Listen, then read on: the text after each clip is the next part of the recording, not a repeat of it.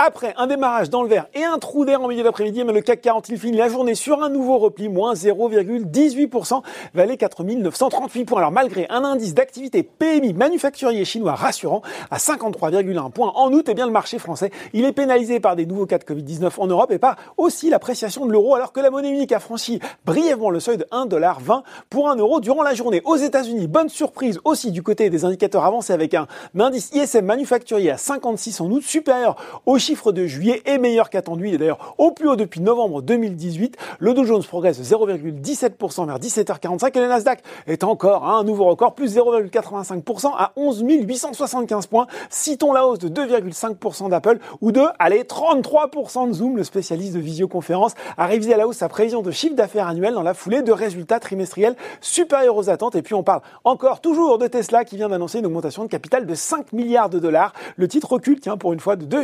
2,3%. Sur le marché français, c'est Maison du Monde qui termine aux avant-postes du SBF 120. Les valeurs technologiques et les SS2I comme Worldline, Ingenico, Atos ou encore Sopra Steria se sont bien comportés.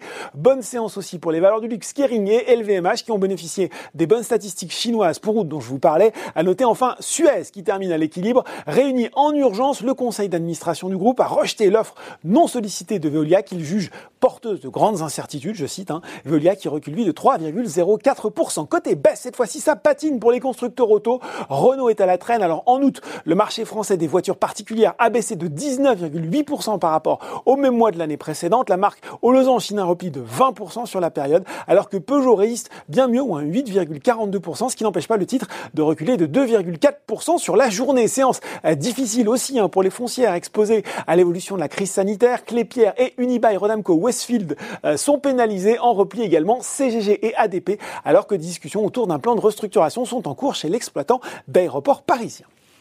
Voilà, c'est tout pour ce soir. En attendant, n'oubliez pas tout le reste de l'actu éco et finance est sur Boursorama.